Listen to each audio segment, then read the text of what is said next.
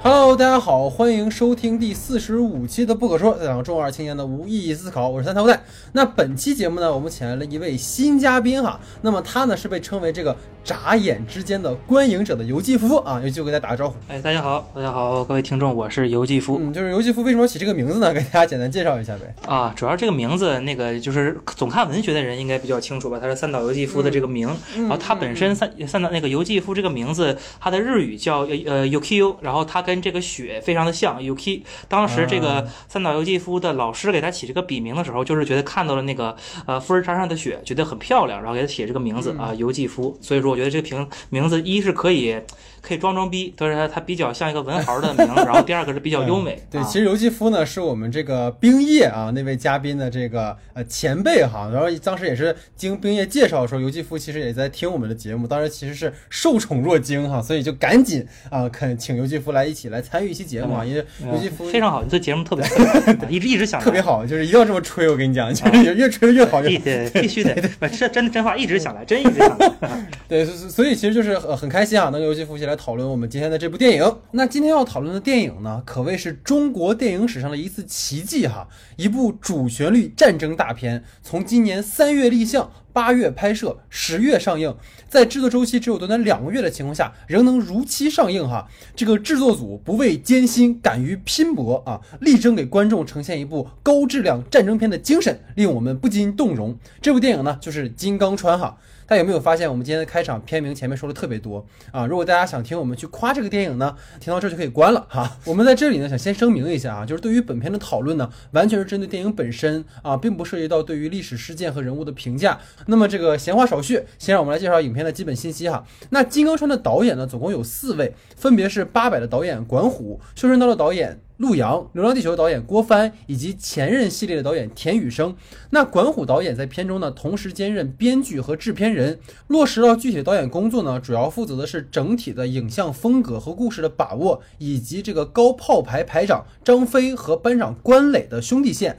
那陆阳导演在片中呢，主要负责的是大部分集结和人文部分的戏份哈。那步兵班长刘浩和通讯员辛勤的感情线，也是由他负责设计和完成的。那郭帆在片中中呢，主要负责的是影片的特效打击部分的镜头设计，包括美军空袭以及战争场面。田雨生在片中呢，主要是作为联合导演参与创作，同时呢还担当本片的纪录片导演哈。那本片的编剧呢，包括管虎在内，总共有六位，其他人呢还包括在八百当中担当编剧的葛瑞，在陈凯歌导演的赵氏孤儿当中担当编剧的赵宁宇，以及最近刚刚荣获 First 西宁影展最佳男主角的电影《野马分鬃》的编剧高林阳等哈。那本片的摄影呢，总共有四位。其中包括长期与冯小刚导演合作的罗攀，与郭帆导演合作过《流浪地球》的刘银，以及与陆阳合作过《修真刀》系列的韩其明等。哈，配乐方面呢，本片的两位配乐阿坤和安德鲁·约翰·考辛斯基曾分别为《流浪地球》和《八佰》担当过配乐。那主演方面呢，本片几乎沿用了《八佰》的原班人马。哈，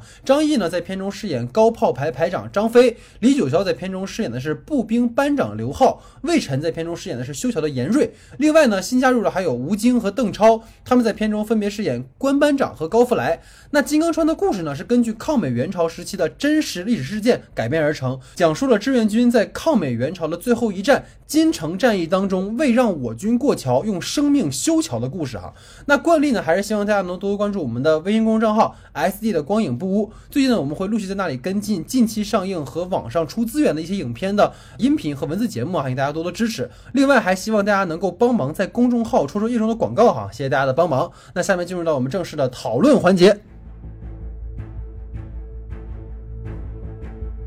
好，那今天我们的讨论呢，跟往常还是会有一点区别的哈，因为其实就《金刚川》这个片子本身呢，我会发现其实我们两个人的话题有很多交叉的地方，所以这次呢，还是以一个我来抛话题，然后我们两个人来一起讨论的形式哈，来进行这期的节目。那本期节目的这个第一个大话题哈，其实是大家看这个片子就会发现，它其实是里面涉及到一个多线叙事的，它其实是分了四个章节，然后三个不同的视点去还原当时发生在金刚川的这样的一件事儿哈。所以说我们今天的第一个话题呢，其实主要就围绕它这个。这个多线叙事展开的。那当然了，大家其实看过这个片子之后，就会发现，其实它的多线叙事的执行上其实存在了很多的问题哈。所以想跟就是我们的尤季夫来首先讨论了一下关于这个多线叙事的话题。那么因为尤季夫呢，其实是一个呃在学术理论上非常扎实的一个前辈哈，就是之前尤季夫讨论聊天的时候，也让我可以可以前辈对，就是受益匪浅哈。所以说，其实尤季夫也准备了一个对于整个多线叙事的一个概念的一个梳理哈，然后包括说可能什么样的叙事的这种素材是比较适合多线叙事。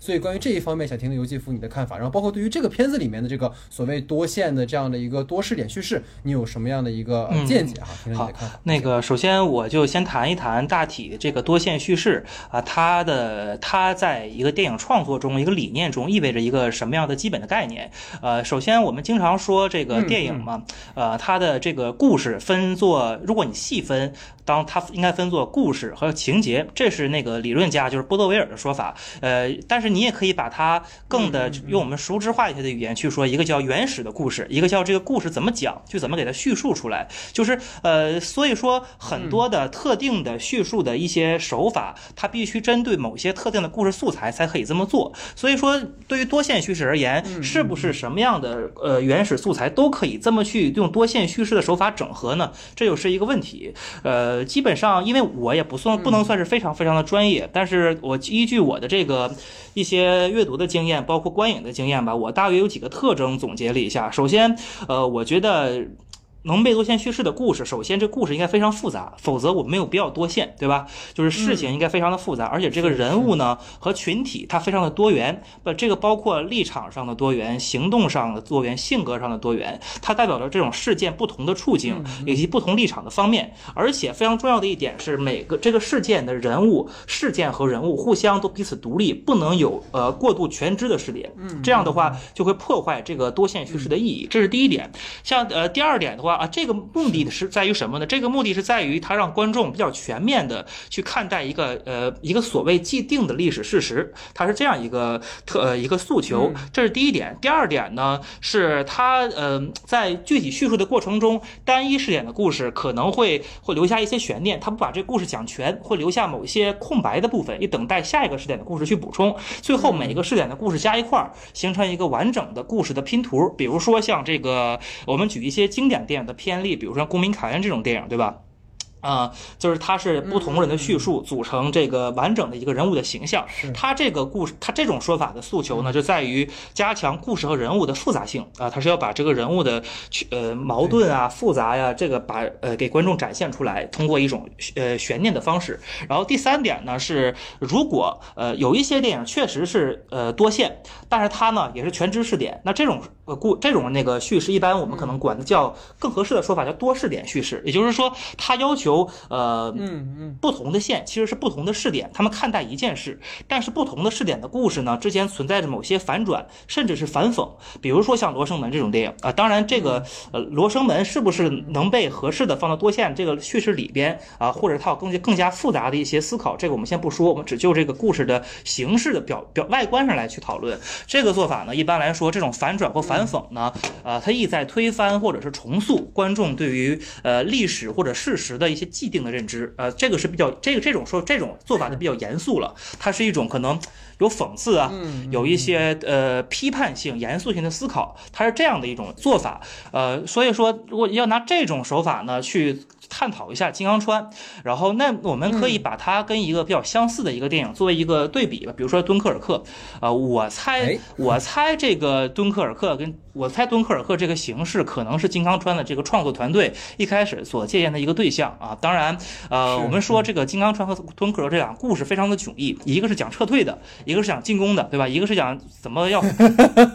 对啊，一个是像敦刻尔克讲的是我怎么活下去。对吧？金刚川是讲的是我们都不怕死，我们要往前冲，对吧？故事，它整个的故事就不一样。但是这里这个也并不是探讨，就是这个主题上谁优谁劣啊。实际上，敦刻尔克本质上，你看它也是个爱国电影，本它也是个爱国主义电影。对，它只不过呃故事基调它不一样，决定了很多的这个多线形态以及呈现的效果也不同。比如说你我们想敦刻尔克这电影，它它分那个撤退是吧？救援呃撤退线，正常那个士兵的线，还有那个呃英国的市民救援的线，以及空中呃飞机的护卫的线。首先，撤退这个行为本身，它的主题层次非常丰富。一般来说，我们拍进攻的人非常多，但是拍撤退的人有谁呢？很少，对吧？就是撤退这个行为本身，它从逃生啊，它从救援，它从这个守卫这三个层次来讲，它其实每个人的立场和情绪诉求都非常不一样。它可以，而且这个故事呢是可以被整合在一个呃回家这样一个大语境之中。它的呃不同人物诉求有侧重，但是核心立场非常清晰，不会把这故事讲乱。就是说说白了，这个电影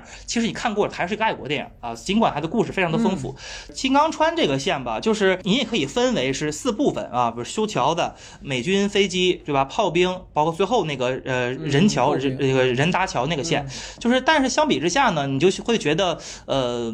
呃，肯定是就是由于某些现实的赶工的因素吧，比如说像这个主旋律的要求，或者以及主旋律的一些硬性要求，你不能跨越这些红线，还有一些很严格的历史的史实要求，它导致你不能过度的艺术加工啊、所以它那个事件非常单一，就是就是金刚川这么一件事儿。但实际上，我们之后有机会可以再多谈一下，就这个金刚川这个事件历史史实，其实你要把它真的资料翻出来，比这个电影拍的有意思的多。但是它本身可能还是没有时间了，没时没时没时间想那么多事儿，他就拍了这么一个呃渡河的事儿，所以拍的很单一，人物呢彼此之间非常相似。你看这些呃，无论是工兵啊，还是什么这个炮兵啊，还是什么什么什么步兵、士兵，其实都基本是一样的，所以所以就很缺少了多线叙事所必要的那种不同立场、不同情绪、不同思维的人物这种冲突，他就没有这个东西对，了。所以其实我觉得游记夫已经非常全面哈。其实你是从这个片子的各个方面，包括从多线叙事这个角度去梳理的。然后可能我更多的还是针对这个片子本身嘛，就是可能呃，刚才游记夫给大家。整理了整个的多线叙事的一些特征啊，包括一些特点啊，其实都是嗯比较精准的嘛。但在我看来，其实整个多线叙事可能最重要的一点就是给观众去呈现一个超越单一视点的更加丰富的一个信息量。其实刚才这个也包含在就是游记夫里说的这个事情了哈。就这种信息可能是一种所谓叙事的文本信息，但我们也可以说它是影像本身的某种情绪信息。刚才其实也提到过《敦刻尔克》这部电影，那里面就是所谓的海陆空三条线哈，它的一周、一天、一小时这种时间错位，其实恰恰是诺兰在他过去的非线叙事的基础上做的一个可能更有挑战性的一个东西啊。不过那个我们之后有机会再去讨论它。嗯、对对，就是在整个这个所谓错位的时间线上，其实三条时间线是分别从各自角色的那个讲述视点去为观众呈现截然不同的视角和对于同一个事件的不同观察和思考角度的。就比如说我其实觉得很很很有意思一点，就是比如在飞机上的那个汤老师，他看到那个队友在飞机坠入海中的时候，你作为空军，你看到队友去挥手，汤老师当时以为的是什么？是队友他表示自己可能是安全的。但是当我们切到海上那条线索的时候，我们才知道他并不是在说他安全了，他是在呼救。所以说，这种碍于试点而导致了信息不对等，成为了观众需要从多线去观看这个故事的原因。但是我们回看金刚川这个故事，就是所谓的士兵，然后对手高射炮兵，其实本质上就是两条线，说白就是我方和敌方嘛。而所谓的这个试点叙事，一定要明确的一点就是说，我们只能从某一个试点角的有限角度去呈现故事，而不是说像本片里面明明是美军的视角，然后非要插入一个士兵或者高射炮兵的镜头。这个镜头如果说你可以说理解说是从美军的那个俯瞰角度去呈现的就算了，但是片子里面就偏偏插入了一种就是第一章节里出现过的那些一模一样的镜头。其实刚才呃尤基夫也提到过了，为什么要这么用？那显然就是素材不够，对吧？就是你可能拍完这个片子之后，你发现整个素材根本拼不成两个小时，所以他没时只好东拼对东拼西凑这么一个事儿。然后刚才其实也提到这个美军这个线索本身哈，就是开始出现的那个呃美军退伍老兵的那个旁白讲述，根本就不是整个那个第二段里面那个牛仔白人士兵的视角。对这个其实是非常诡异的一件事情。那么你为什么要以他的旁白去展开呢？这本身就存在一个刚才其实提到的一个视点混乱的问题。就直到你最后那一张桥的章节，我们才知道啊，原来那个讲述的那个老兵是后来的一个美军，但是他能够看到的那个东西，跟我军对垒的那个士兵和那个所谓的那个牛仔士兵之间经历什么，他看不到。所以说，试点的讲述和实际呈现的角色是脱节的，这更加突出这个故事本身的一个缺陷的问题。那如果我们具体落实到这个美国兵的段落的话，你再想想，就是创作者想说什么呢？对吧？在中美关系这个对吧？急剧是 急剧恶化的当下，你会发现它其实呈现的是什么？就是美军没一个好东西，嗯对吧？对他即使违反了军命，也要轰炸我们的桥。嗯他心理动机是什么根本就不重要，对就是一个工具人。这真的就是我觉得没有必要去展现。你比如说，你看像敦刻尔克里面，他自始至终都没有出现过敌人的近景呈现，就是英法士兵们面对的是什么？是危机四伏的环境和一种氛围。这种危机感和压迫感是更强的，但是现在《金刚川》里面呈现的就是一个意气用事、冲动无脑的美国大兵。那你说这个抗日神剧里面的日本兵有什么区别呢？对吧？我觉得这个就是一个很值得我们去思考的事情。你不是说你看像韩国电影里面去设计这种可能朝韩关系的电影，比如说早期像《共同警备区》啊什么的，它并没有说啊，我站在韩国士兵角度去讲朝鲜人，那么朝鲜人就是邪恶的。那如果你这么去呈现的话，其实你完全必要没有没有必要，因为在我们正常的你作为一个单一试点的时候，对方就是敌人。那么你如果你用敌人去再次证明他是敌人的话，这种信息的叠加本身是一种赘余，它并没有给观众呈现更多的可能丰富的和过去不同的这样的信息量，所以这个其实是它整个多线在我看来非常呃不好的一点哈。然后再就是说。刚才其实提到那个本片的试点混乱问题，其实已经提到了很多了哈。在那个士兵跟高射炮兵的段落，就是总会不时的插入一些航拍镜头。就是如果刚才其实其实那个也说了哈，就是如果按照我们试点叙事的话，这个是谁的角度，这个很重要。但是你能够发现，这个航拍镜它显然不是任何一个角色的，它是一个俯瞰的上帝视角。这种大全景的这种环境交代，包括它那个字幕卡，它根本就不存在所谓的限制视角的一个叙事。你包括片子里面大量出现那种望远镜的镜头，你开始我们可以理解为说这可能是那个李九霄饰演的那个士兵的主观视角。那为什么说到了那个高射炮兵的段落还会有这样的镜头呢？对吧？所以你屡次重复信息这样的叠加，真的让影片可以借由这样的一些，比如说多视点制造的矛盾呐、和情节张力啦，其实全都被消解掉了。一个镜头你翻来覆去用三四遍，就算你再宽容，也会有审美疲劳的时候。你所谓的三个视角，完全可以混成一个线性的时间线。但是显然，就是如果这么剪的话，它这个片子撑死就八九十分钟，它肯定达不到一个所谓长片的一个要求。所以目前这个影片呈现的状态，我觉得它应该不是管虎的本意，更多的应该是一种无奈。就像刚才其实我觉得呃哥说的是一样的啊，就是它里面其实有很多地方完全可以把这个悬念埋到最后，比如说最后那个呃什么。呃，就是计时的那些炸弹啊什么的，你不用第一章节你就给它呈现出来，那么后面我们都知道这时候会发生这件事情，那它没有意义了。所以这可能是对于整个试点这个部分我们想讨论的点啊。那其实我们刚才说了很多很多的点，都涉及到了一个共同的话题，就是赶工这件事情。就是大家能够发现这个片子里面有很强的一个赶工的痕迹，比如说刚才我们提到这个所谓多线叙事，它看起来好像是一种丰富的视角，但实际上它可能只是为了捕捉，是因为它的。所谓的拍的那个素材量是不足以拼成一个长片的，然后包括这个片子里面大量出现在战争场面的一些字幕交代啊，然后包括说拍摄那个桥体的时候，只能给一些大景别，不敢给小景别啊。我觉得同样暴露这个影片的一些赶工的问题啊。所以对于这个赶工的问题呢，想知道尤继夫你的大概的看法。嗯，对，其实我看完这个片子，我就试着那个，我比较善良，我试着从结果倒推一下那个 现场那个情境，我感觉就是因为拍摄时间特别紧，所以说呢，这几个导演齐头并进，每个导演同时负负责一段，同时拍嘛，这样时这样时间都能缩短三分之一，对吧？他就但是呢，因为你同时拍，导致呢互相之间肯定是配合不能完全的特别周密，然后素材还特别少，所以衔接非常不当。那管虎呢？管虎导演估计是他是拍第一段的，但这第一段呢一讲，估计一不小心把故事讲完了，这这怎么办呢？对吧？没悬念了，没悬念了。那之后后我不知道后两段具体谁拍的，我猜我我猜可能那个跟那个那个高射炮那段是郭帆拍的，我我不知道啊，我感觉有点像，比如吴京什么的嘛。然后但是没办法了，所以说之后就是这个就只能让这个。就因为是你又没有悬念，然后主旋律电影呢，你又不可能做反讽、反转，对吧？你你你如果是多视点同 不同的视点拍一个事儿，可能会有反讽，一般会有这种事情。但你主旋律不可能这么干，历史事实也不能这么做，你就只能在人物塑造上下功夫。那人物塑造，他他他刚才我说过，这个事件就这么点儿，就事件非常单一，空间很单一，人物都很像，那怎么办呢？只能勉强找个有趣的人物吧。找了一个找了一炮兵，找了一个飞行员。这炮兵呢找的，我觉得这。这炮兵找的还行，这炮兵找的还可以，塑造的还算不错。这飞行员就是刚才你说的，我就就非常非常奇怪。就除了你说的这个，就是他很刻板以外，我甚至看飞行员那段，我都我都已经被移情了。我甚至觉得飞行员真是个汉子，你知道吗？真是个英雄。开炮之前戴上牛仔帽，这这这在美国电影里边就是就是西部牛仔嘛。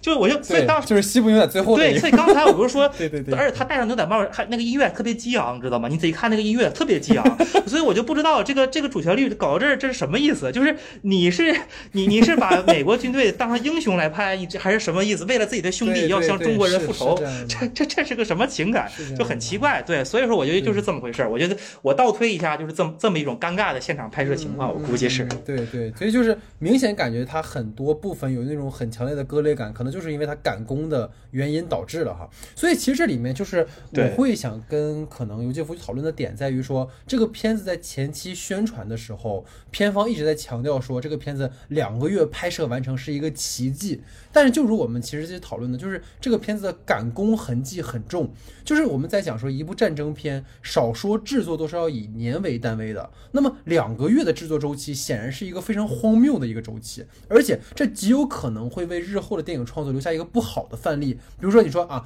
金刚川，你看这六天卖了四个亿，对不对？那以后我们拍同类题材都可以按这个时间来。那多找几个导演嘛，对吧？一个人拍一块儿啊，放一起剪一剪就能卖得不错。就是其实我那天跟尤其夫在讨论这个节目的流程的时候就说过嘛，如果没有长津湖立项，我们是不会聊金刚川的。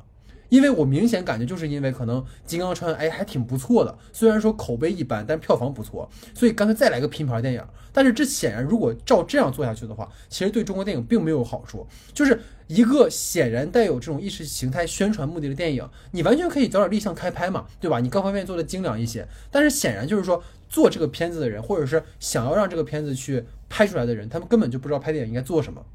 然后当时呢是怎么回事？我大概想啊，我也是倒推哈，就是他当时就是想，哎，管虎不正在为八百上不了，然后正在发愁吗？啊，那这样的话，那你就帮我们拍一个这个片子啊，我们什么都好商量，对吧？所以就这样的一个情况，最后导致就是说，你看这个片子票房不错，但质量不行。所以我不知道，可能对游戏夫而言，你在看到这样的一种可能，我们把它可能如果极端一点说，它很像那种大跃进时期，所有事都赶着来的那种情况，最后其实是一个畸形儿。所以说，就是在这方面，你觉得会不会对未来的创作会有一些可能不太好的影响呢？在这一方面，呃，我觉得首先它这个这个创作本身呢，它就是你已经很难说它是一个创作行为了，因为我我猜，呃，我的这个掌握的资料可能也也我也不知道高层的具体资料，但是我觉得他去之所以这么这么紧急的赶工，可能也是因为今天超远战就六十或者七十周年，对，这是一一个是这个事儿，第二个是也是也是因为呃就国际局势嘛，中美关系，想拍这样一部作品可能提提气，这么一种。感觉可能，然后第三年可能是看这个八，因为因为这个其实呃，他拍摄这个片子的时间是大约七八月份，那个时候八百可能已经马上要上了，可能他们估计也是想赶着这个热度热头放在一块儿，把这个同类型的呃主旋律色彩的这么样为，比如卫国战争啊这种历史题材的作品多打包一块儿，多多拍一拍这样的一个一一个行为。至于你说会不会对之后的电影产生呃。不一定好的创作影响了，我觉得有有可能，但是我觉得也也不用也不用特别悲观，因为其实呃其实这个《金刚川》这部电影它的票房是你仔细看它的每天的这个票房曲线，其实是不如预期的。就是你要知道，《金刚川》的呃某些业界人士他是预估《金刚川》这个电影是可以成为二零二零年最爆的电影，也就是说它可以比八百还要爆。但是事实上这个电影并没有这样，而且你如果打开一些评论，大多数对这个电影的就是刚才我们说的这些呃这些试点混。乱啊，呃，这些叙事没有什么新东西啊，就是呃内容很很少啊。这个点他以及说的其实挺多，他评论其实也是不太高，六点几的评分嘛。其实呃舆论其实还是会对这种电影的市场产生一定的影响的。所以我觉得之后这种电影呢，呃。当当然，如果是一个行政命令的话，肯定还还是会拍。但是具体的创作的这个呃创作上的，肯定我估计还是会精雕细琢一些，因为它毕竟这个市场应还它不是那么就是天然的，一定会一定会欢迎这种片子，即便它拍的不好。所以我觉得也不用特别悲观吧，我是这么这么一看法。嗯，对，所以其实可能它虽然会有一定的影响吧，但它应该不会有什么。大的变动，就像当时说那个囧妈上线 CA 跳动的时候，大家都会觉得完了，流媒体这样会不会取代院线在我们这儿？其实你后来发现它也是个别行为，对吧？你其实到院到那个院线回归之后，其实整体上还是会往影院去走的，整个发行的这个呃整个一条线下来哈。所以其实整个关于这件事情的话，我可能还有点想要补充的点哈，就是对于这个赶工的事情，因为我个人其实还是说可能从事创作偏多一些啊，所以在看这个片子的时候，就有很多让我觉得非常不适的感觉。比如刚才其实刘金夫也提到了很多哈，然后再再具体去聊一聊，比如说你看影片，其实刚才提到这种所谓的割裂感，就是每当出现这种关键的战争情节的时候，全都有那种字幕提示。这就是我们为什么刚才讨论到这个本片赶工的原因，就是大场面的爆破和战争戏一点儿不敢多给。就是特别荒谬的是什么呢？就是在呈现比如说炸弹炸桥之类的戏份时，他会切一个驴唇不对马嘴的空镜。然后配点画外音和一段这种说明性的字幕，就交代了故事发生的情境。就是本来对于故事的这个所谓的试点的讲述已经非常重复了，但是导演在呈现的时候还要用字幕去配画面，全都给你再来一遍，告诉你啊这段是发生什么哈。所以就是你会发现这非常奇怪，因为如果你们看过八百的时候，就会知道其实管虎是非常精通于视听语言和影像叙事的。所以你不妨猜测说，其实导演可能是一种讽刺，你知道吧？一种。潜在的讽刺可能没有这意思啊，但是就是任务性的作品，我按时给你交工了，但是我也只能做到这儿了，对吧？所以说到这儿，其实还可以做一个延伸，就是本片能看到很多和八百有关系的影子。就包括一些可能异象化的呈现，你包括像那个白马，干脆就直接就剪剪毛了，就从八百就直接迁到过来了。然后包括像欧豪啊，同一匹马，对，像欧豪啊、张译啊、李九霄啊这三个角色，其实在八百里面都是有非常丰富。当然，我们说他可能基于删减或者各方面的原因，他可能不会有有很完整的弧光，但是这三个角色给观众都留下来很深刻的印象。但是在本片里面，你会发现他们成为了工具人。就是你会发现他们高喊着口号，英勇牺牲，但是他们没有所谓的人性的那个部分。就是我们不是说战争之中不能有牺牲，但是我们能够发现，其实这里呈现的并不是人，而是一个个斗战胜佛或者一个个神。就让我尤为感到厌恶和不适的情节是什么？就是在第一个章节的时候，邓超的那个步兵队伍遭到了空袭，然后你看画面上就各种那种血肉模糊啊，尸体横飞啊，然后角色们就刚被炸完，你知道吧？就是有点惊魂未定。但是镜头一转，你就会发现。邓超又开始和李九霄嘻嘻哈哈的，就更有趣的是什么？就是邓超在空袭尚未结束的时候，就站在空袭区里四处乱窜，然后还呵斥那些士兵：“你们不能站起来，你们趴好了。”那那您是干嘛来的呢？对吧？您是超人来的吗？就是为什么这段让我感觉不是？就是因为你说战争电影的本质应该是什么？其实我们可以多一会儿我们还会讨论这个事情。战争电影的本质应该是反战的，对吧？我们应该关注的是个体生命本身。但是这个片子里面，你处处体现了一个什么？就是任务大于人命。战友之间的情感描摹并没有任何的说服力。你可能有人会想说，张译和吴京这条线做的其实很扎实，但是两个人对手戏仅限于几场台词和对话。吴京就是一如既往的战狼附体啊！我不知道 尤基夫怎么看啊？就是天不怕地不怕，就是有一个瞬间我觉得做的很好，就是他站在那个就是容易被发现那个炮位，你可以理解为他不想让好兄弟遭遇不测。但是这种情感是需要积累和塑造的，你不能说啊，因为我是你师傅啊，你是个优柔寡断的人，所以我来替你扛扛重担。就是你把这个人性抽走的坏处，就是当角色牺牲的时候，你不会让人感觉到壮烈。因为我们未曾感受到角色自己对于自己生命的一个尊重和珍惜的问题，所以关于这个点，我也想听听就是尤基夫的看法。对，我就我觉得这个问题其实首先，呃，其实还是可以回到一个实际的问题，就是实在没有时间拍，连剧本估计都没时间写，对，它是这么一个事儿。然后其实你要说这个人物人物他本身多么丰丰富，其实呃，我先先咱先不谈八百，就金刚川本身这个事儿，你如果看它的历史史实，其实它特别的丰富。就这个事儿呢，它本身不绝对不是这么简。简单的呃搭个桥，然后渡河，然后等着飞机来炸。这其实这个这个行为在历史史实上根本就没有这么没有这么。说句不好听的话，这这个智商不太高，战略不是很高明。真的，史实上呢，其实比这个要要高明的多。他们是在这个，他们是要在下游渡河，然后他们是在上游去伐木，顺这个河流从上游滑到下游，这样会让美军误解，美军会认为他们在上游渡河，实际上他是把这个上游伐木，把木头运到下游，他们下游渡河，它是这么一个事儿。然后他们渡河的时候是怎么渡呢？他们是呃，把他们那个桥只是只是要么是轻装步兵，不背任何。不过任何车，也不背任何不背任何不背任何行李，轻装步兵，他们基本上主要过的是什么东西？过的是行李。他们把这个车呀，呃，那些粮草啊，这些东西，他们通过。呃，通过这个桥去过，它这个桥怎么修呢？它这个桥不是浮在桥面上的，它这个桥是在在水底下修的。他们这个木头直接就搭在水底下，美军飞机根本就看不到，根本看不到这个底下有个桥。所以说他们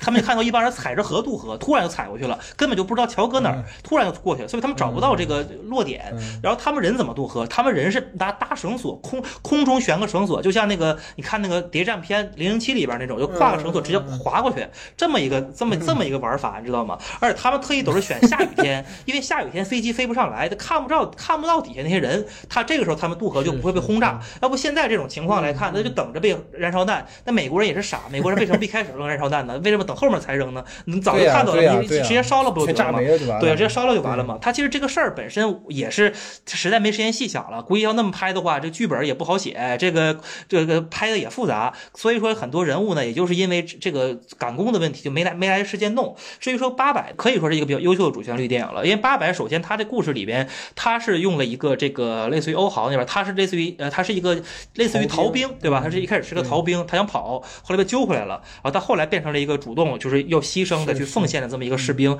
这样的一一种角色啊，他然后他这个是属于士兵里边的一种非常丰富的呃人物呈现，然后他而八百很呃他的很多。他的他那种复杂性，他的人文本的丰富性，也不单在士兵嘛，也在河那边的人，对吧？就是河那边的那些，呃，我们可以说隔岸观火，也可以说是就是心系桥对岸的一些这个这个吃瓜群众啊，这就这些群众。这所以说八百整个，因为八百它不是一个赶工的作品，它是一个呃，一方面是主旋律，一方面其实它也是管虎本身，它有自己很严肃的呃，一乃至于甚至触犯了某些可能规规定的一些这么一个思考，所以它肯定是一个各方面都更。加成熟、更加丰富的一个主旋律作品，相对于来说，这个还是，呃，它就是相当于赶工痕迹比较明显吧。就只能，这么说。游戏服已经很，就是很婉转了，你知道吗？就是各方面措辞都很严谨，你知道吗？你看，我这个体谅电影人。所以，呃，当然，我我觉得我们不是去苛责说管虎你为什么拍不好一个战争片，其实恰恰是我觉得通过我们的这种讨论，是想说这样的一种赶工是对电影是一种伤害。就像刚才，其实我觉得刘继福说的非常好，就是你提到关于真实历史事件当中金刚川的那个事情，你会发现，其实我们国家的这些志愿军们，他们不是傻子，就是你在这个片子里面，你明显把他们写成了一些好像特别愿意去牺牲奉献，但是你完全把他们真实的在战争当中那些可能有巧巧思的，然后有非常大的战略布局的那些东西，全都给抹杀掉了。那么你真的说不好，到底哪种才是对于历史的一种？不尊重吧，对死者的一种不尊重。但是我们不提高那么高的那种价值了哈。但至少是说，我们如果能有更多的时间去真的还原一场可能大家鲜为人知的事情的话，它可能会有更好的呈现的方式和角度。所以这个是我们讨论到呃这儿来说有一个比较嗯好的落点的地方吧哈。所以其实，在整个的这个环节讨论的最后呢，其实还有一个就是这个片子里有一个核心的场景就是桥。啊，因为其实你会发现在八百里面也有一个桥，就是，然后听说在这个长津湖里面也有桥，你知道，就是好，就是不是，就是对，就是好像这个桥就是延续的一个这样的一个意象出现了哈，所以在这个片子里面，你能够发现，就是刚才也提到了，碍于说拍摄场地和时间的问题，因为听说好像他们在丹东当时没找到那个真的那个桥，就最后在是荷塘里搭了个那个桥哈，所以就是。在成片里面，刚才我们也提到过，它只能拍一些航拍的远景和大全景，然后紧的景别不能给，然后包括战争场面的一些烟雾啊、爆炸特效啊，就非常的糙哈，就是每次就感觉说你要看清那个桥的时候，就马上会摇走那个镜头，就生怕会暴露说里面的一些瑕疵，让观众感觉到穿帮哈。就是现在其实你能够发现，它这个片子更多的戏份是发生在森林里面的，而不是桥上的，但是显然整个故事的戏剧冲突是桥上的。就和八百里面那个连接沦陷区和租界区那个桥是一样的。如果你们不能更多的呈现过桥的士兵们的真实状态，那么你根本无法让观众感受到战争的残酷。八百为什么最后过桥那一下所有人泪流满面？是因为你前面看到过太多人为了过这个桥，包括李九桥那个角色，为了能给那个就是四行仓库战士们送一根电话线，可以被就是打的千疮百孔，我也要把这个线送过去。所以你才会感受到啊，这个桥是多么重要的一个意象。你包括这次罗潘的这个摄影，就是他好像延续了像《我不是潘金莲》里面那种特殊构图的角度哈，就是比如说他那个所谓的遮幅的那个望远镜的那种主观镜头。但是和《潘金莲》里面不一样的在于说，那其中的那种方形的或者宽银幕是对于角色有特殊意涵的，比如他农村是什么样子，到城里面是什么样子，然后到了等等待会是什么样子。但是这里面你会发现，它其实是为了通过一个限制视角去遮丑。就大量的这种望远镜视角，其实并没有观众提供什么所谓的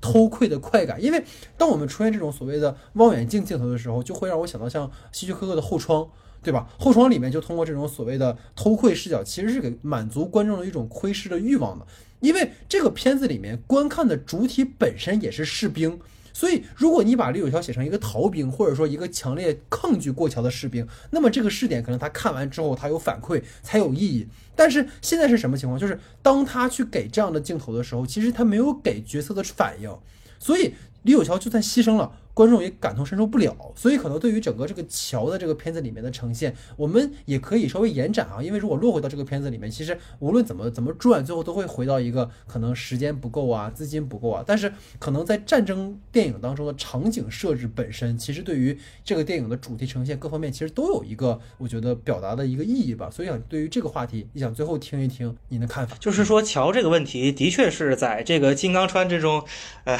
拍拍的他那个整个故事和调度都是围绕桥的，但是突然，但是就是桥呢，唯独桥本身呢表现的非常不够。其实你要是呃，其实你要是扩展一些讲，你说很多战争电影中桥这个意象经常出现，比如说你会看着那个老片，比如说像桥啊，遥远的桥，不是说贵河大桥，很多电影里头它都有桥。它桥这个，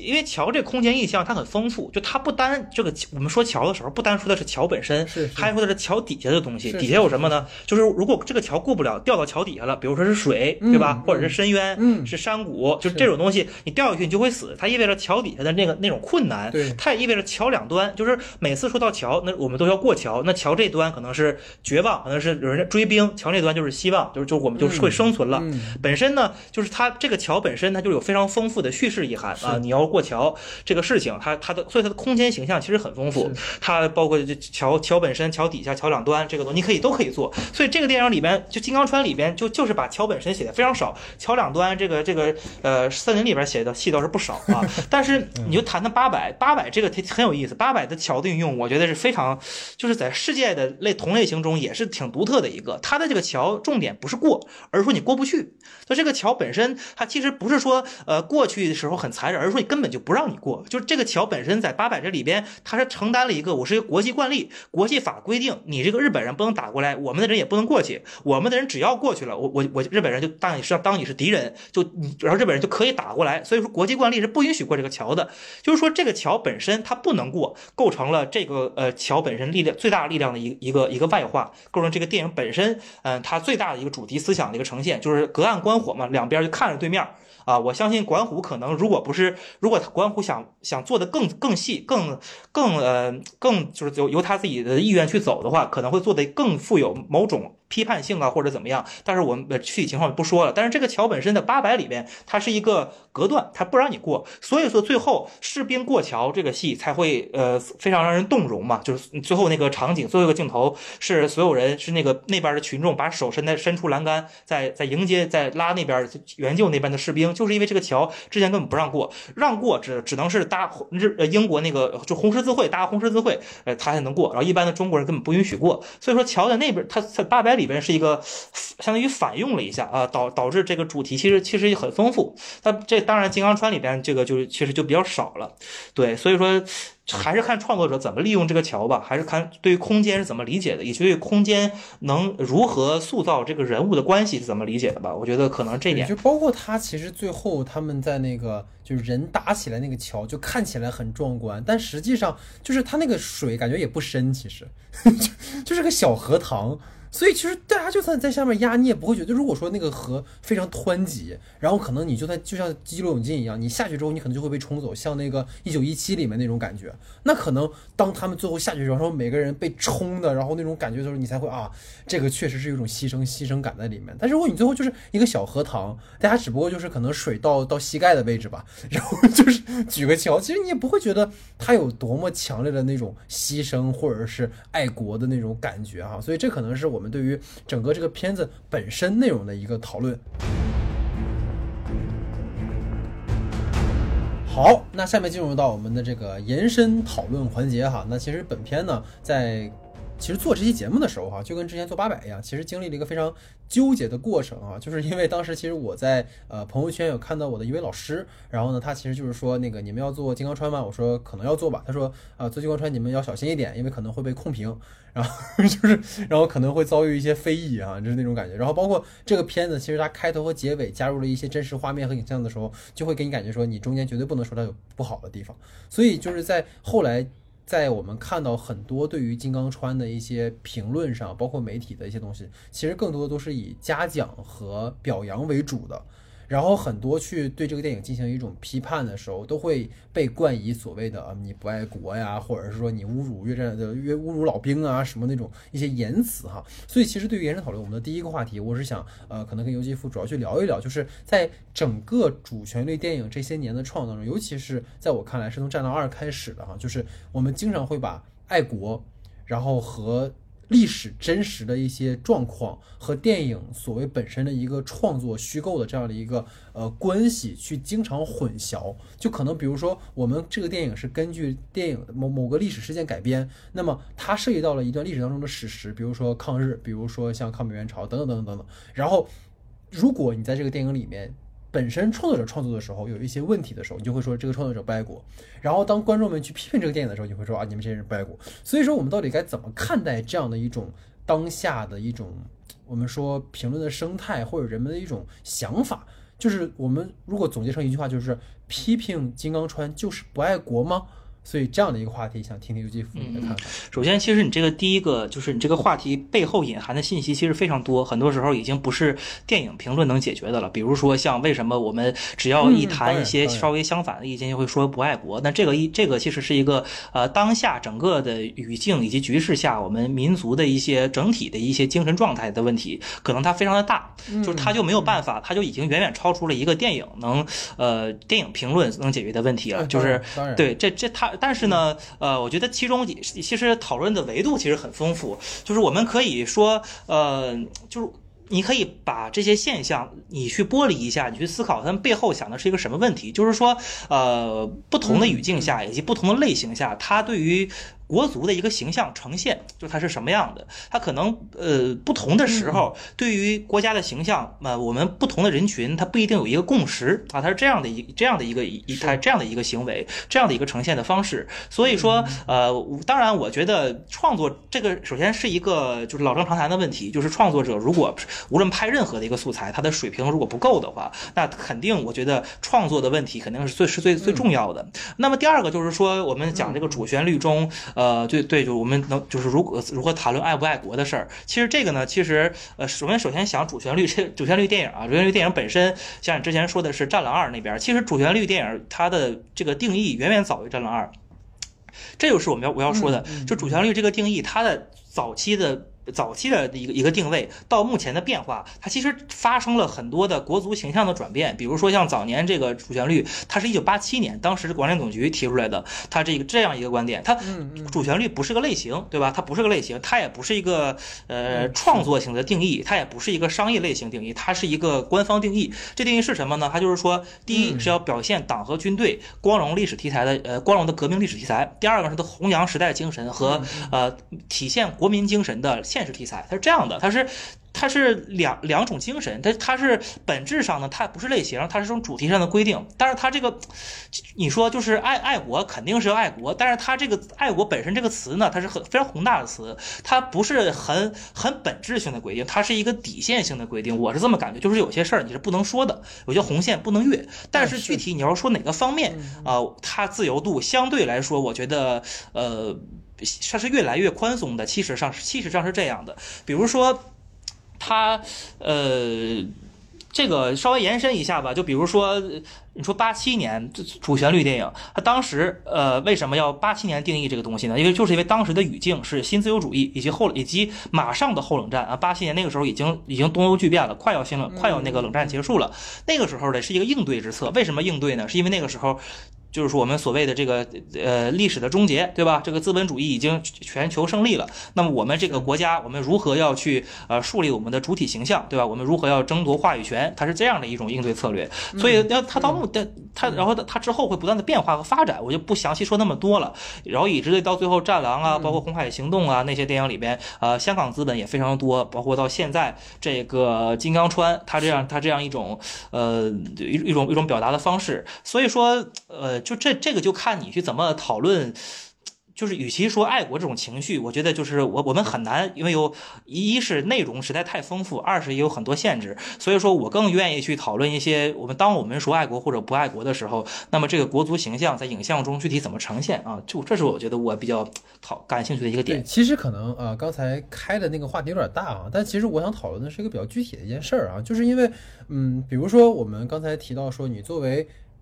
呃，你比如说，你作为中国人来讲，你是不是要爱国，对吧？这个我们说无条件热爱自己的国国家，这是公民的义务嘛？这个我们没有什么可以争辩的，也没有什么可以讨值得讨论的事情。对，没错。那我其实更多的是想聊说，你作为电影改编的真实历史事件，那其中它一定涉及到戏剧加工和杜撰的一些成分。那历史事件里面的一些真实和电影呈现的影像本身，是不是有必要完全的一一对应？其实我在想，就是可能要去讨论的点在于说，就是观众其实没有必要去苛求创作者必须去还原真实。嗯，如果说我们想看的是对于历史的一个百分百的还原，那你可以看一个专题片或者看一个纪录片，那其中的影像资料可能是这些观众更需要的。那电影要提供给观众的是什么？或者说我们说创作者着迷的其实是历史真实的另一面。即是说那些未被我们发掘的关于人的真实，那就如说我们可能举个例子，像姜文导演的《鬼子来了》里面呈现的，那日本侵华，当然我们是要被挂在耻，把他们挂在耻辱柱上，对不对？我们需要去铭记，需要去批判的。但是，是不是我们据此就要说，所有的日本人当年侵华都是自发自愿的？是不是每个日本人都是魔鬼？那些中国农村的农民，当然说我们说有全心全意投入抗战的，但是不是也有那么一些人，他们为了一己私利或者是其他个人原因，他们不愿意付出、不愿意牺牲的，一定都有。他们可能是无异于宣传的，但是却是人性里面真实的那一面，这同样是值得我们去呈现的嘛，因为这才是人嘛。我们要看到的不是说教科书上那些我们只要取得了胜利啊是怎么样成功的，然后死伤了多少人，我们更多的其实是应该看到的是每个个体生命他们在战场上的迷惘和抉择，这才是呈现历史事件战争片应该有的样子。所以就是我们最后回到金刚川本身嘛，立足于本片的讨论，其实我们看到更多的是在歌颂啊，是在赞扬啊。那如果说这个片子有问题，就是不爱国，就是在侮辱老兵，就是我会觉得说。为什么刚才可能像呃尤继福说的，我们在讨论的这件事情，可能它不是一个电影可以去呃讨论的哈。其实我是想说，如果稍微做一个延伸，我们不去讨论更加呃宏大的命题，其实我只是想借这个影片去稍微延伸一点点，就是。我们会觉得，在当下的这样的一个互联网的语境里面，就是所谓站在一个道德制高点上，或者是站在一个附属了很多价值的这样的事情，它不止发生在电影圈里面。刚才其实也提到了，它在整个互联网时代已经成为一种常态了。就是说，我们每一次的表态都可能会成为他人攻击的一个目标，所以这个结果就是可能人人自危，没有人敢说真话了，就是没有人敢去冒犯，或者是提出一个可能被反的一个意见。就是在我可能个人感觉说，它并不是一个可能健康的人文生态应该有的一个样子。就是在金刚川，刚才我也提到，这个开场和结尾他们都使用了真实的影像资料。开场的时候是一段说明性的旁白，然后搭配了一个影像史料，然后结尾的时候是滚字幕的时候插入了一些抗美援朝老兵的采访，包括说那些牺牲的战士们的遗骸被从韩国运回到中国。当这些现实的影像交织在电影里面的时候，会让很多可能本来纯粹的表达变得很复杂。其实某种意义上来讲，这个影片结尾的时候，那个老兵满含热泪的采访，其实我觉得恰恰是成为了佐证这个片子有问题的一个证据。因为老兵那些那种对于失去战友那种深厚的情感，对于那种生命的惋惜，在这个片子里面其实呈现的非常的不扎实，也不真实。每个角色都前仆后继的为国捐躯，但是我们完全没有感受到那其中人的部分，你更别谈什么战友之间的羁绊了。所以我会觉得这种可能神话的战争行为，你到底是尊重逝者，还是一种所谓的单纯为了宣传？所以我们说批评本片是不爱国。那么如果说基于刚才可能。您说的，然后包括说我们对于这个片子的讨论，你去扭曲了很多对于战争本身的真相，包括你对于士兵的呈现，那这是不是可能更值得我们去批判的呢？所以可能这个是，呃，借由这个片子吧，稍微引申一点，对于大家的一个呃，想要跟各位去讨论的一个东西吧。我觉得我我每次在做节目的时候，我不想去给大家一个呃所谓答案的东西，只是想说，如果能有一个发问，然后跟各位一起去思考，可能这个过程对于。可能我对于做这个节目，会觉得更有意义哈，所以这个是对于这样的一个话题。然后，呃，我们再稍微讨论另一个延伸话题哈，就是我们会发现刚才也提到了，就是一开始说到，就是我们为什么要做一个这期节目，就是因为 我们会发现，就是在金刚川之后，又出现了长津湖这样一个奇异的一个呃项目。然后这个长津湖的项目，如果大家仔细看，就会发现它的阵容是林超贤啊，尚且还可以理解啊，徐克 OK，你特效做的还不错，陈凯歌。啊，这三个人拼在一起，就会给我一种非常诡异的感觉。所以说，你想听听刘继夫就是如何看待这种多导演参与的这种呃拼盘电影？包括刚才其实你梳理了一下主旋律电影过去的一个创作，那么对于当下主旋律电影创作，包括未来，有没有一些你的展望和想法？听了你的看法。对，就是呃拼盘电影呢，这个其实它本身呃它是一个非常非常有历史的一个事儿了。它本身就是呃为了任何目的都可以做拼盘，对吧？是比如说像我印象中非常早的像费里尼，当时费里尼呢呃包括意大利的几位著名导演三位导演在内吧，拍了一个应该叫应该叫《三雁西春》这么一个电影，五几年的。电影，他们是想意是以基本上三部电影都是意大利的喜剧的方式，每个导演艺术风格非常不一样。然后包括像很多很多艺术电影的导演都会在一块做一个拼盘呃，比如说像这种大大都会传奇，大都会传奇，比如就那个拍纽约嘛，是找那个呃伍迪·艾伦、马丁·斯科塞斯、科波拉拍的纽约，对吧？然后包括像巴黎我爱你，什么什么纽约我爱你啊，这些都是都是围绕一个主题或者围绕着某一个城市做的这些导演的一个创作，包括像更多。的像每个人有一部电影，那是纪念戛纳六十周年做的一个，就相当于把历来的那个金棕榈获奖者全拿过来，每个人拍短片儿啊，这样的一个主题。对它其实这个拼盘电影倒是非常常见，就它它一直都是一个长期以来的传统。放出中国其实也非常多，包括像香港的那个呃杜琪峰导演的《铁三角》和林岭东是吧？我记得还有个谁是我忘了，《铁三角》他们这么一个故事。然后呃，其实他都放到中国来，这个比如说像《我和我的祖国》或者《家乡》这些，他也。是呃出于这个就主旋律嘛，爱国主义，然后歌颂我们的这个伟大精神，包括这个现实生活这样一个目的。其实这个我觉得倒是还无可厚非的。其实重点还是在于，呃，重点还是在于拍的怎么样。但是说实话，我们把历史上所有类似的拼盘电影拿过来，你看一看，真的成为经典电影的少之又少，非常非常少。因为因为这个拼盘电影它的体量要求就不可能完整的呃非常丰富的表达导演的含义。所以说呃，我觉得大家就。就是作为一个影迷的角度，也不用说抱的过于高的期望。这种拼盘电影本身就是，呃，很多时候就是呃致敬之作或者游戏之作、应景之作呀。它本身跟正正经的这种大规模的长啊单一故事的长规模的这种呃电影还是不一样的。我觉得这是一个对拼盘电影我的一个看法。对，嗯嗯嗯，对。然后，呃，关于主旋律呢，主旋律是，然后刚才刚才我也大体梳理了一下，就是当时是，呃，最早的时候是这个，比如说像《百色起义》啊，《大决战》三部曲啊这种电影。之后来讲呢，嗯，比如说像这个《黄河决恋》《红河谷》啊，这是九十年代之后的了。然后，呃，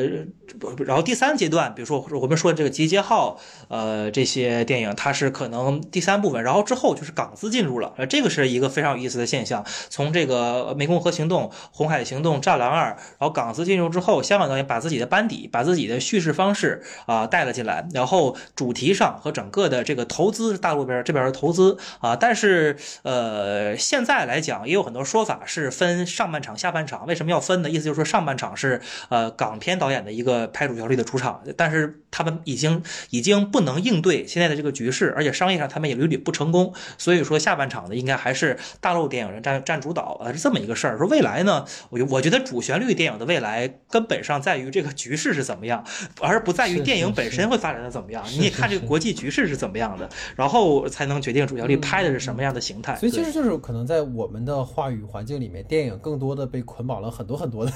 就是别的一些东西啊，它并不是一个可能比较纯粹的的一种创作环境。当然了，我们说各个国家电影都会受他们的呃这种时局的影响嘛。比如说像美国这两年拍的很多电影，其实都跟黑人相关，就包括女性题材相关，对吧？其实都跟他们当时的一些呃运动啊、思潮啊有关系啊。但是可能我们有些是一些就是你你可能不想做，但是你也要去做的一些事情，它是一个可能任务一样的东西啊。所以这可能也是我们的特殊国情啊所导致的一个情况啊。然后就是可能像刚才。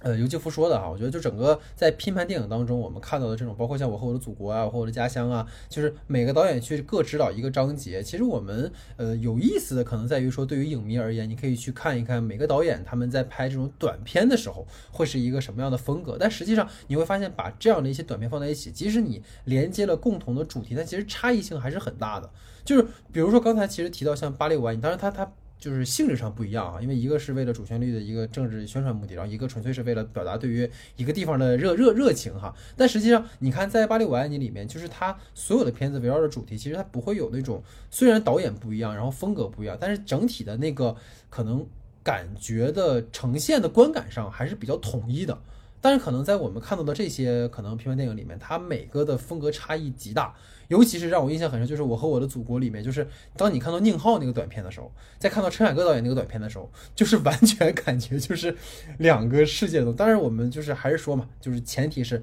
他不能这么去比较。但是可能如果在未来，如果我们去做一个这样的拼盘的话，有没有可能让他们的风格在内部实现一个更为统一的一个形态？也许在观众看来，的割裂感不会那么强。就是反正现在看来，就是可能明显就是差异都比较大啊。当然，可能也许百花齐放嘛，对吧？所以每个都有他们的呃风格，也是可以接受的。然后我其实想主要聊的是啥？就是像就是类似于像长津湖这样的一个项目。就是我我当时在就是我们之前公众号也发过一个关于这个的新闻啊，大家在那边讨论，就是说你徐克跟陈凯歌，然后你说徐克吧，他身上还。保留着一些港片时代的那种，就是像波德维尔讲的，就是可能过火呀、癫狂的东西啊，对吧？但是像像像陈凯歌，他其实更注重的是一种可能对于呃中国，包括像国学或者人文、人文的一些历史的一些反思的东西。这两个导演其实身上都携带着他们个人的那种极强的作者印记，所以当这两个导演合作在一起的时候，他会是一个什么样的，就是观感上的一个呈现？这个其实是我。其实蛮疑惑的，其实就为什么会把他俩拼在一起？其实我也是觉得不太理解的一件事情啊，所以就是到时候也反正也期待吧，因为毕竟这个我们也没有看过，所以到时候可能看完之后，到时候可能请游继父我们再来聊一聊啊。因为就是如果大家看过那个就是《白昼流星》嘛，就是凯凯歌导演他在呃《我和我的祖国》里面呈现的哈，就是可能大家观感各异，但是在我看来，其实陈凯歌导演是不适合拍主旋律题材东西的，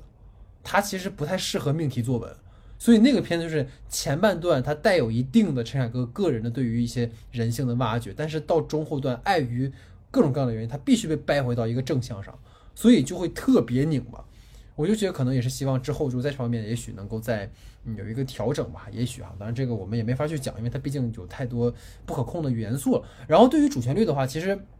刚才呃，在尤继夫说到的时候，就是呃，从后来嘛，我们说从像林超贤导演啊，然后包括像到《战狼二》这样的一些作品，其实他更强调了一种类型化的呈现嘛，他不再是局限于某一种可能战争片就是这样一个类型，而他其实加入了很多动作呀，然后加入了很多啊这种可能有甚至有悬疑啊这样的一些元素进去，它会让这个片子本身在类型化上更加丰富，也让主旋律这样的一个题材，它不仅仅呈现的是一种可能呃官方宣传的一个语境，它可能也更适合观众们去呃作为一个。商业片去满足一些奇观的一些需要，包括对一些类型的一种需要，所以就包括说像。呃，八百这样的呈现嘛，它其实对于过去可能都不太一样，因为它的一个视角本身就是一个很特别的视角，就是过去其实呈现更多的是一种可能士兵或者怎么样，但这次它是全是逃兵或者怎么样，所以可能在未来的创造中，我们也会希望它会不会有一种可能更别样的表达。当然，我们会发现其实一些越来越缩减的一些可能这种宣传啊，或者各方面的原因，就包括去年其实我们在年末讨论过一期关于技术原因的一期节目哈，就是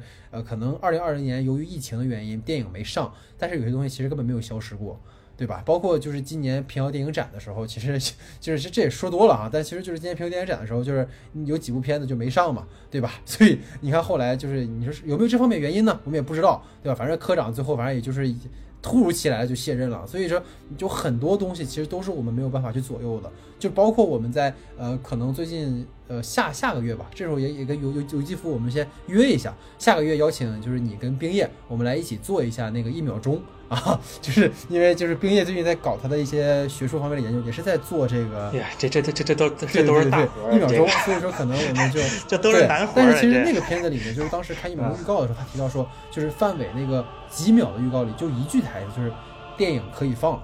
就是这个事儿，在可能很多国家看来是很正常的事情，但在我们看来好像是一个很难的一件事情。所以说也是可能最后落落到最后吧，就是我们为什么聊金刚川，其实就是可能一方面我们在讨论这个电影本身呈现的一个形态，但另一方面也是说，呃，基于这个片子呈现出来这样的一个样貌，对于中国电影未来的一个创作，包括对于我们当下出现的很多很多，也许它不利于艺术本身表达，然后也不利于我们整个的可能某一种。话语环境的发展的一些事情，我们去做一个讨论哈。然后如果有一些冒犯到大家的呃某些朋友的地方，也请多包涵。但是我们整体上来讲，还是希望能够呈现出我们一些态度或我们的观点啊。所以整个呢，这就是我们的这个第四十五期节目哈。然后也非常感谢尤继夫的参与哈，就是大家能够发现了吧，尤继夫老师给我们的节目带来了一层非常浓厚的学术色彩。是吧？没有，但是确实收获很多。个人观点随便一说，对吧，就是收获很多哈。然后也是特别希望尤金福老师之后能再来我们的节目啊。呃，这是我们的第四十五期不可说。然后感谢大家的收听，我们就下期节目见。